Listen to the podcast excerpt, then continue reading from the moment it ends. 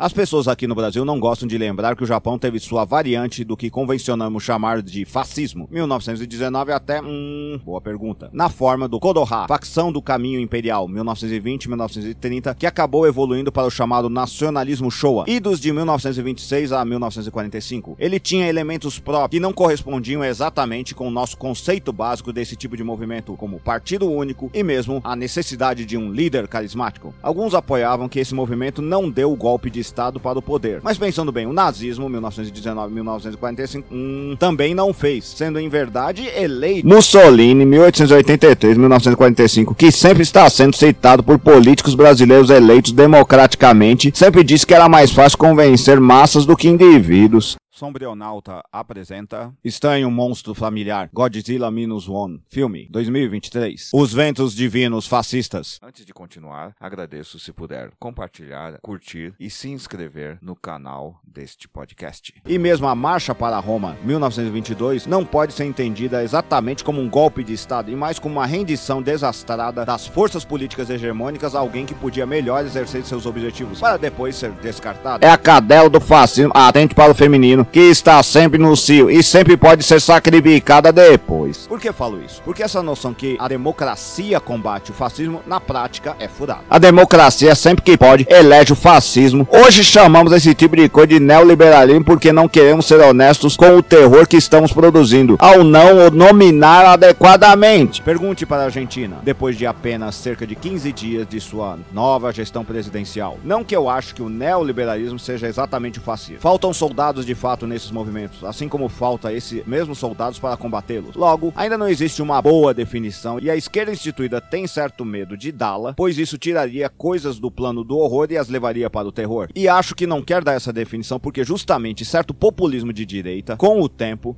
tende a se tornar e reforçar o que seriam essas vertentes neofascistas civis com pretensões imperialistas e colonialistas. Primeiro sobre as populações nacionais femininas, nativas e negras, nessa ordem hierárquica, para depois pretenderem expressar isso em níveis internacionais. São parcelas de nossas populações, nossos filhos, nossos pais, nossos irmãos, nossos amigos. Quando Godzilla aparece nessa produção, é para forçar os japoneses a aceitarem que a realidade não espera ser definida para ser efetiva. Siga para a parte 2. Monstro autonomista? Se você apreciou, compartilhe nas suas redes sociais. Dê um curtir se você estiver no Facebook. Dê 50 palminhas se você estiver no Medium. E dê finalmente um curtir e um compartilhar se estiver no Facebook. Ou, se estiver no WhatsApp, envie para seus amigos. Se estiver no TikTok, compartilhe também e divulgue. Se estiver no YouTube, se inscreva em nosso canal. Até mais. Até a próxima. Obrigado.